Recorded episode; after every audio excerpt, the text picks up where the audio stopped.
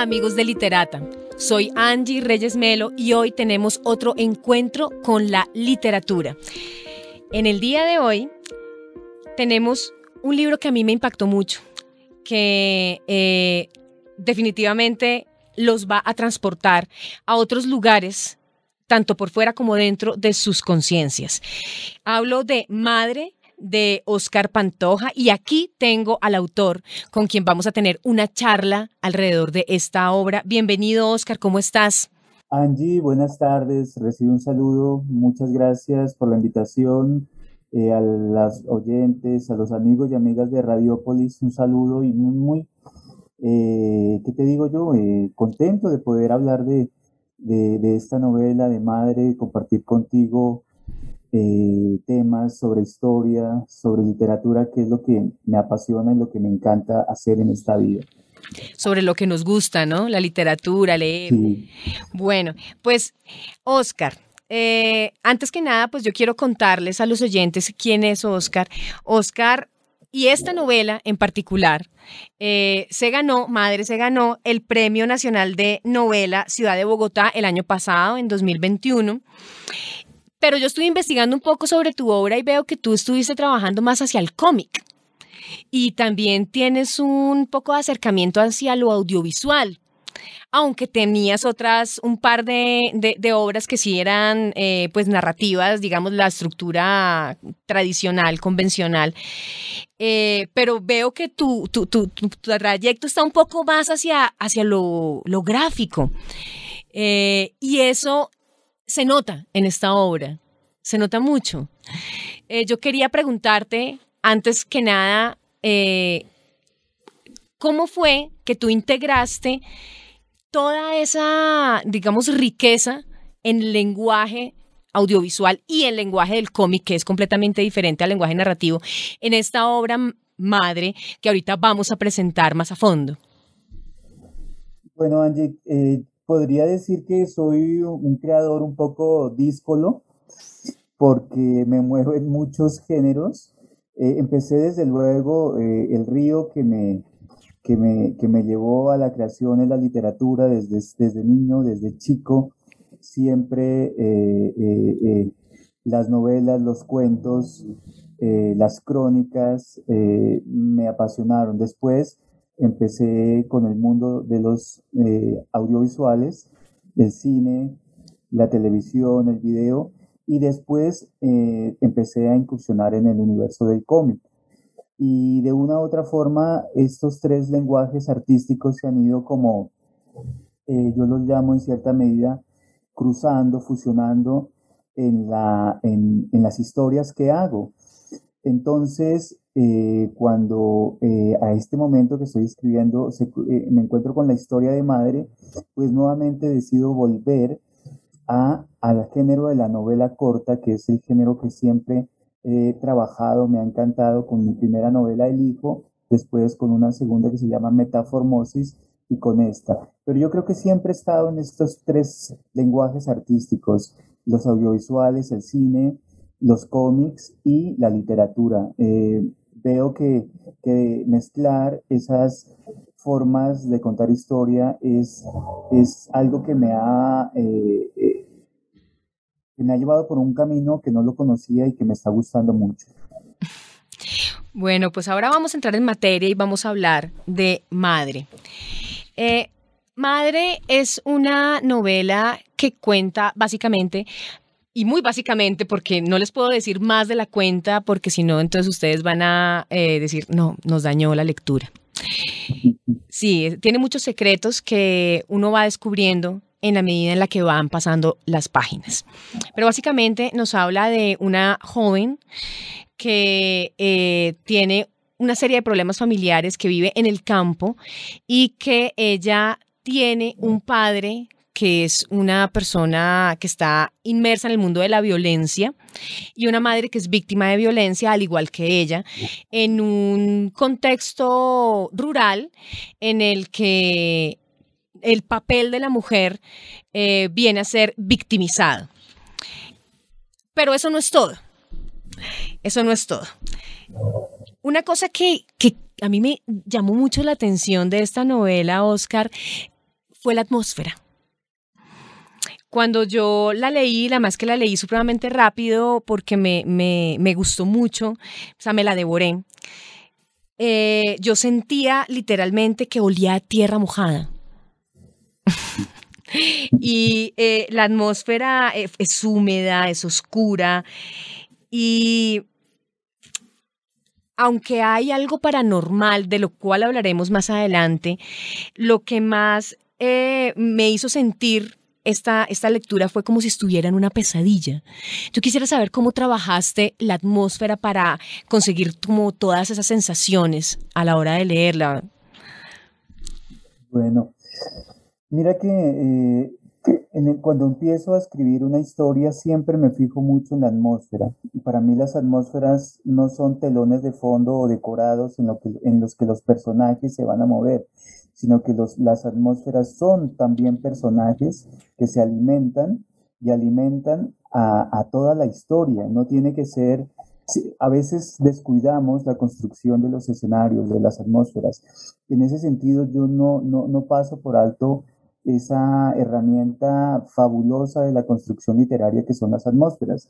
En el caso de Madre, eh, yo parto de, una, de, sueños persistentes que tengo.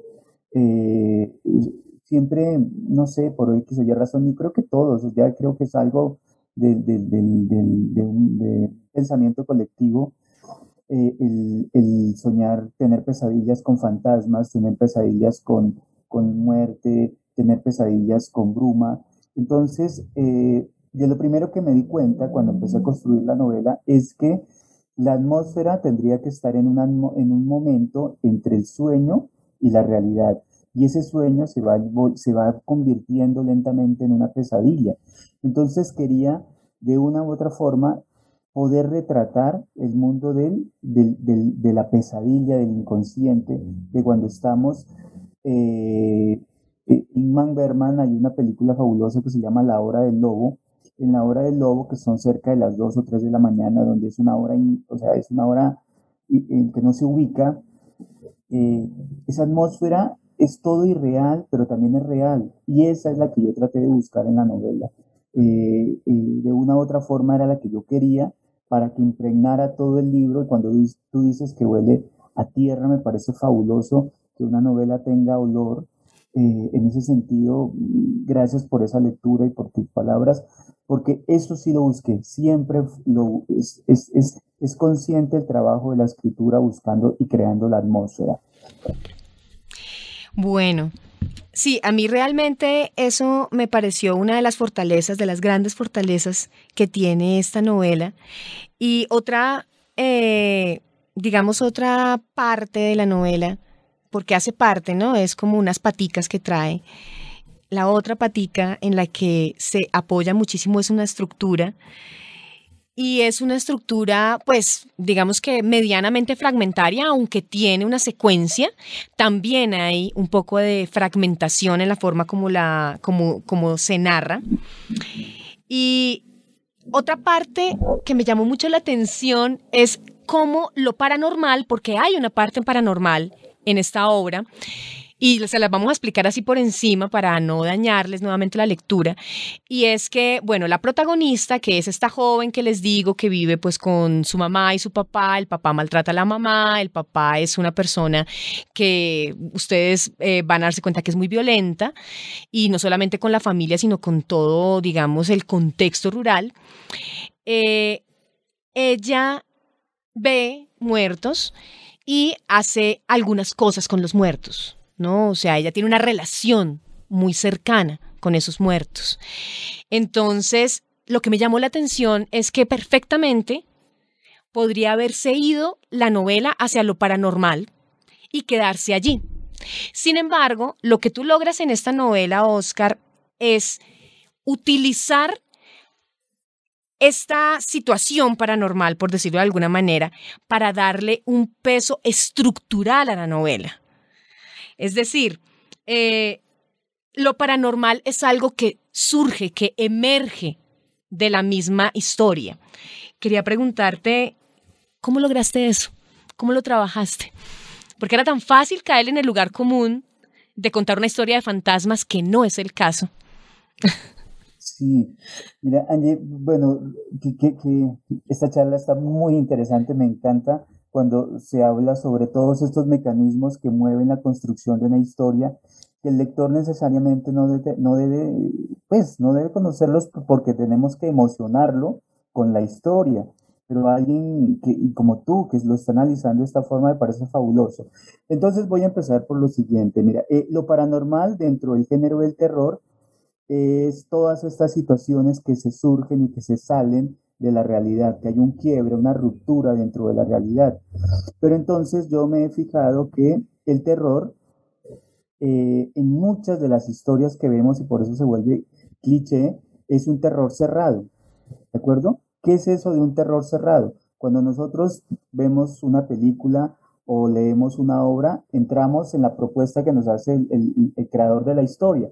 Y en esa propuesta hay una casa, hay unos elementos y el terror lo vemos, está cerrado, desde luego que es hasta terapéutico para nosotros al verlo, pero cuando se acaba la película, se acaba el terror y nosotros decimos, wow, listo. Pero cuando tú abres el terror, cuando el terror no es un circuito cerrado, sino es algo que está presente, ya estamos ante una propuesta que a mí me parece fabulosa en el sentido, no es mía. Eh, voy a citar a un director de cine que se llama Michael Haneken, él hace un terror abierto. ¿Qué es eso de terror abierto? Que el terror está entre nosotros. Por ejemplo, él siempre ha, buscado esas formas. Hay una, una historia que se llama Juegos Diabólicos eh, de, Michael Haneken, que es famosísima, que son dos chicos tremendamente vestidos de blanco, impecables, eh, apuestos, de buena familia, de un estrato tremendamente alto, que andan por las casas eh, matando a la gente. Y eso no, no se cierra, sino que tiene una lectura abierta. Eso nos permite decir qué está pasando. Eso es lo que yo trato de hacer con la propuesta paranormal y de terror en la novela. Yo no quiero, no quiero hacer el, tip, la típica historia de eh, eh, asustémonos y nos vamos. No, yo quiero hacer las, asustémonos y reflexionemos sobre lo que se está proponiendo ahí porque eso que se propone ahí es una lectura de un entorno mío, de un país, de, una, de un lugar donde yo vivo.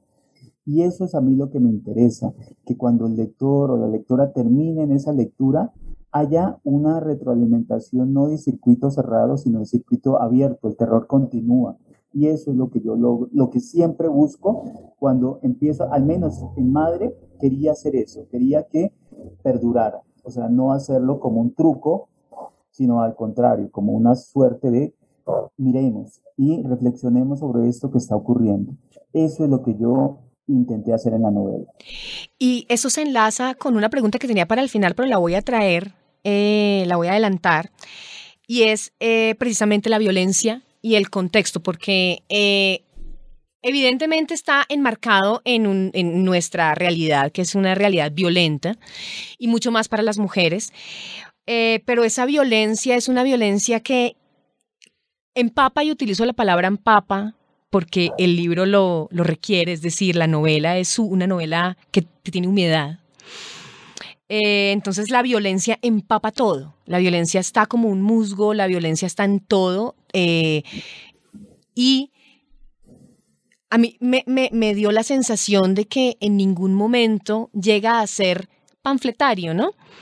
A pesar de que podría con un pasito con irse un poquito, unos centímetros más allá y nos vamos por lo panfletario. Pero fue muy cuidadoso, digamos, esa línea fue trazada de manera muy cuidadosa. También te quería preguntar sobre eso.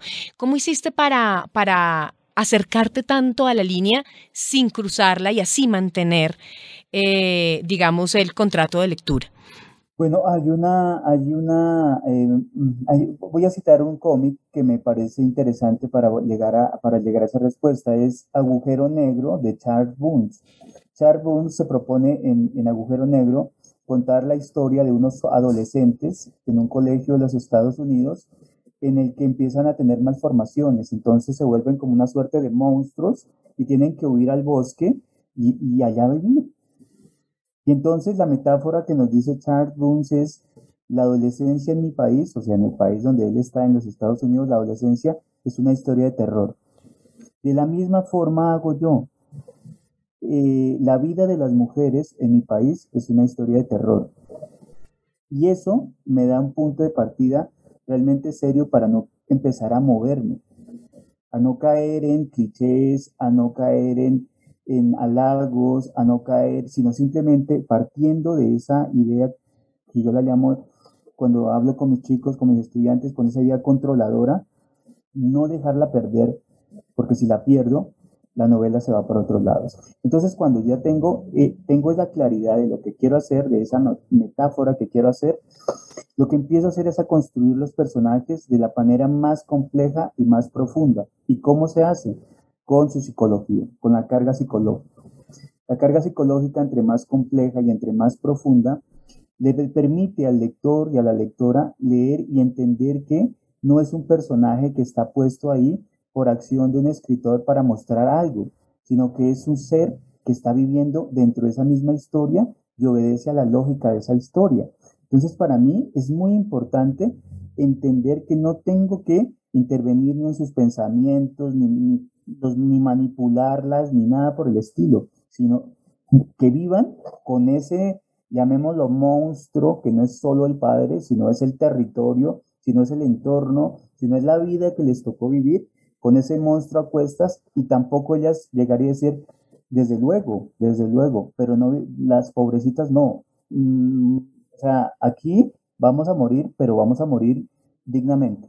Entonces, en esa medida, no permito que los personajes caigan en esa suerte de doble lectura y lo que tú llamas panfletario ni acomodado, porque está pensado de esa forma. Cuando tú pones esos elementos en juego, ya eh, te arriesgas y, en las escrituras lo vas resolviendo. Y ahora vamos precisamente a hablar del personaje. Eh, me quiero concentrar en, solamente un personaje, que es eh, la joven, porque bueno, podríamos quedarnos hasta en los personajes secundarios, terciarios, porque son todos muy interesantes. Pero lo que más me llamó la atención de la voz de este personaje, de esta joven, es cómo, cómo hiciste tú para trabajar esa voz siendo hombre. Porque no es fácil, además es muy lo mismo también, hay una línea muy delgada que cae uno fácilmente en el estereotipo femenino. ¿Cómo hiciste para, para trabajarla y sobre todo una mujer maltratada, no? Bueno, eh, Diana, Diana es una, una chica a mí me, parece fabulosa, con coraje, con sueños, con posibilidades. Cuando yo la pienso, cuando yo voy pensando el personaje, cuando lo voy construyendo, me doy cuenta en lo que va a caer, porque yo ya tengo, el escritor conoce toda la historia, ya saben lo que le va a pasar a Diana y uno dice, santo, o sea, esto es terrible. Pero entonces, a pesar de ser terrible, uno dice, bueno, ¿cómo hago para entrar en la voz de Sandra? la, perdón, en la voz de Diana. Y entonces empieza el trabajo del escritor. Eh, ¿Qué es el trabajo del escritor? No es simplemente sentarse al frente de su equipo, de su computador o de su papel y empezar a escribir directamente porque está afanado o está lleno de la historia y, escribir como un loco. No, para mí, eh, más que la escritura es el pensar el personaje. Y para encontrar la voz del personaje y, pensarla y saber quién es ella, me dediqué a leer escritura y historias de mujeres, de muchas escritoras, premios Nobel, grandes escritoras, premiadas, eh, diarios de adolescentes, una cantidad de libros enormes para entender cómo, porque la escritura es eso, la escritura eh, lo voy a llamar en términos un poco divertidos, como lo llamaría Les de la Iglesia, eh, es un truco que tiene que hacerse real para la gente. Entonces, desde luego, yo tengo, eh, soy hombre, eh, pero el hecho de, ser hombre, ¿cómo puedo pensar o hablar como un adolescente? Entonces ahí es donde me devuelvo y gracias a una palabra que es fabulosa que se llama la ficción, la ficción es a través de la mentira contar una realidad y a través de la ficción voy creando la voz de ella, además que habla en primera persona. Para mí al principio fue muy complicado, Pero después dije, no, ya sé. Y yo creo que en el fondo, esta transformación que vamos teniendo gracias a ustedes, gracias a los cambios, a, a todo lo que nos están proponiendo, también nos están haciendo sentir nuestro lado femenino. Y eso me parece importante, me parece tremendamente importante. Entonces ahí es donde yo digo, yo también puedo pensar, aproximarme a una voz de una joven violentada, tomando como base muchos textos y muchos libros que he leído de escritoras y entender ese proceso, entender cuál es el miedo intrínseco en una joven, que es, lo vemos en un lugar como este, la, la, agresión sexual. Lo fundamental, dije, por Dios, la agresión sexual es terrible, terrible. Entonces vamos a trabajar eh, desde, esas, desde esos conceptos y entonces voy construyendo al personaje lentamente hasta poder entender cómo ya habla y después con una estructura ya voy determinando los hechos, la forma como ella eh, se relaciona con el mundo. Desde luego que me ayudaron muchas escritoras con sus obras, con sus libros, entender el, el universo que respira, el universo de la naturaleza, el universo de los deseos, el universo erótico, sexual, el universo de los pensamientos, que va muy en contravía lo que nosotros como hombres eh, y como esa base machista se ha montado sobre la sociedad. ¿De acuerdo? Entonces, esa parte también me ayuda a mí en cierta forma a liberarme como escritor, pero también como ser humano, como persona, a entender muchas cosas. Es una novela que no solo alimenta, sino que me alimenta a mí para pensar de otra forma este contexto y este mundo que estoy viviendo. Oscar, léenos por favor un fragmento que de pronto tú quieras compartir con los oyentes. Yo quiero eh, empezar también porque Diana, si bien es la narradora, es la persona, la protagonista que va a llevar eh, en sus hombros la historia, el personaje principal es madre. Yo no diría, pero ¿cómo? Sí, en el fondo es madre porque ocurre algo con la mamá, con Yolanda, que es terrible terrible. Y es un hecho, un hecho fuertísimo en su cuerpo. Entonces quiero leer dos pedacitos, dos fragmentos rápidamente. Dice, eh, no, voy a, no, no voy a decir el capítulo, sino simplemente lo voy a leer. Fui la primera en notar la transformación de madre. Una tarde que entré en la cocina y ella no me oyó.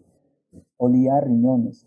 La cocina estaba inundada con el olor de los riñones eh, de los orines de, los riñones que madre estaba preparando para padre. Estaba de espaldas, así que actuaba como era ella, como lo hace una cuando no ve a nadie. La suya era una actuación natural. Escuché el hombro de madre sonar como la bisagra vieja de un cajón. Debía haberlo entendido en ese momento.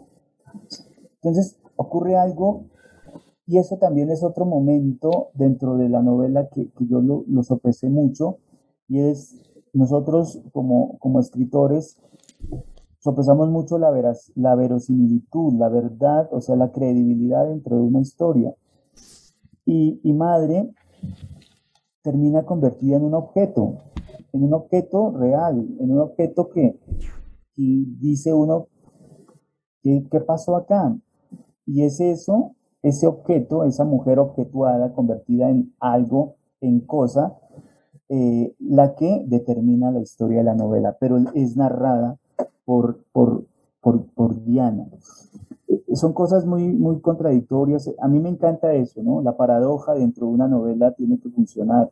Si no hay paradojas, si no hay contradicciones, si no hay preguntas, estamos cayendo en una suerte de novela absoluta donde yo me lo sé todo, no. Hay una, hay una frase bellísima a propósito de, de una de las novelas que más influyó en mí, para escribir la que se llama La vegetariana de Han Kang.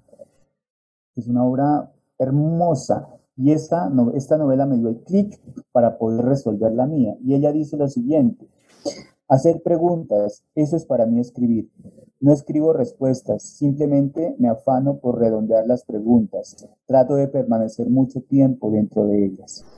Entonces, cuando uno escribe no tiene certezas, tiene preguntas, pero los personajes tienen que irlo resolviendo y en la medida en la que se los entrega al lector, lo bello es que el lector o la lectora completa esas preguntas y le quedan sonando. ¿Qué pasó? ¿Por qué? ¿Qué ocurre? Y eso me parece que es un aporte de la escritura, desde mi punto de vista. Esa es una también de las fortalezas que vi en esta novela. Y Oscar, eh, la publica el Fondo de, Fondo de Cultura Económica. Y cuéntanos, esta novela ya la podemos adquirir en todas las en todas las librerías, en dónde se consigue. Angie, sí, eh, muy contento porque el, premio y, Dartes tiene, eh, comparten el premio con el Fondo de Cultura Económica, que es una de las casas editoriales mm, bellísima. Eh, entonces, la, la, novela ya está publicada, la consiguen en todas las librerías, pueden escribir al Fondo de Cultura, pero está en todas las librerías y ya está, creo que en licencia para las bibliotecas igualmente. Como dices, todas las bibliotecas también pueden llegar y los chicos, las chicas que quieran leerla, pueden buscarla en las bibliotecas, igualmente ya está. ¿De acuerdo? Entonces, Fondo de Cultura Económica en el centro o en cualquier librería de Colombia. Perfecto. Madre de Oscar Pantoja. Oscar, danos por favor unas redes sociales donde de pronto pueden seguirte, si las manejas. Sí, soy un poco, nunca me, todavía no me he acostumbrado, pero, pero, pero generalmente en Facebook me encuentran con, o, como Oscar Pantoja y en Instagram como Pantoja Historias o, Oscar Pantoja 1420. Eh, 1420 no sé por qué, pero bueno, cuando inventé o puse las, todavía soy muy, muy torpe con, con, el asunto de las redes, pero eh, ahí podrían, podrían escribirme. Siempre hablo de escritura, literatura, historias, en fin, todo lo que tenga que ver con la construcción de historias. Bueno, Oscar, muchas gracias por acompañarnos en este espacio para hablar de eh, Madre tu última novela. Y a todos los oyentes los quiero invitar todos los jueves a las 9 de la noche en Vibra 104.9 FM en el dial de Bogotá o si no en vibra.co online. Ustedes pueden escuchar los recomendados de Angie Reyes Melo. Allí estaré recomendando este y otros libros todos los jueves a las 9 de la noche. Y por supuesto, para que nos sigan acá en este podcast Literata, está disponible en todas las plataformas, en Spotify, en Apple, en todas las consiguen, de Pia Podcast, por supuesto. Y Oscar, muchas gracias por acompañarnos y nos veremos en una próxima ocasión, nos escucharemos en una próxima ocasión. Aquí nos estamos viendo nosotros a través de Zoom mientras hacemos la entrevista, por eso la confusión, pero nos escuchamos en una próxima oportunidad. Muchas gracias por este espacio. Angie, no, a ti, a ti por, por la entrevista. Estuvo súper, qué preguntas fuertes, muy buenas, complejas, en profundidad, que es lo que me gusta. Porque hay algo que, que para cerrar, cuando le damos una historia a un lector o lectora no hay que subestimarlo. Hay que entregarle una historia con una gran complejidad para que se emocione y también reflexione sobre lo que nosotros proponemos. Gracias a ti, a Vibra y un abrazo a todos y a todas. Bueno, literatos y literatas, nos encontramos en un próximo episodio de este, el podcast de los escritores, Literata. Nos encontramos en los libros.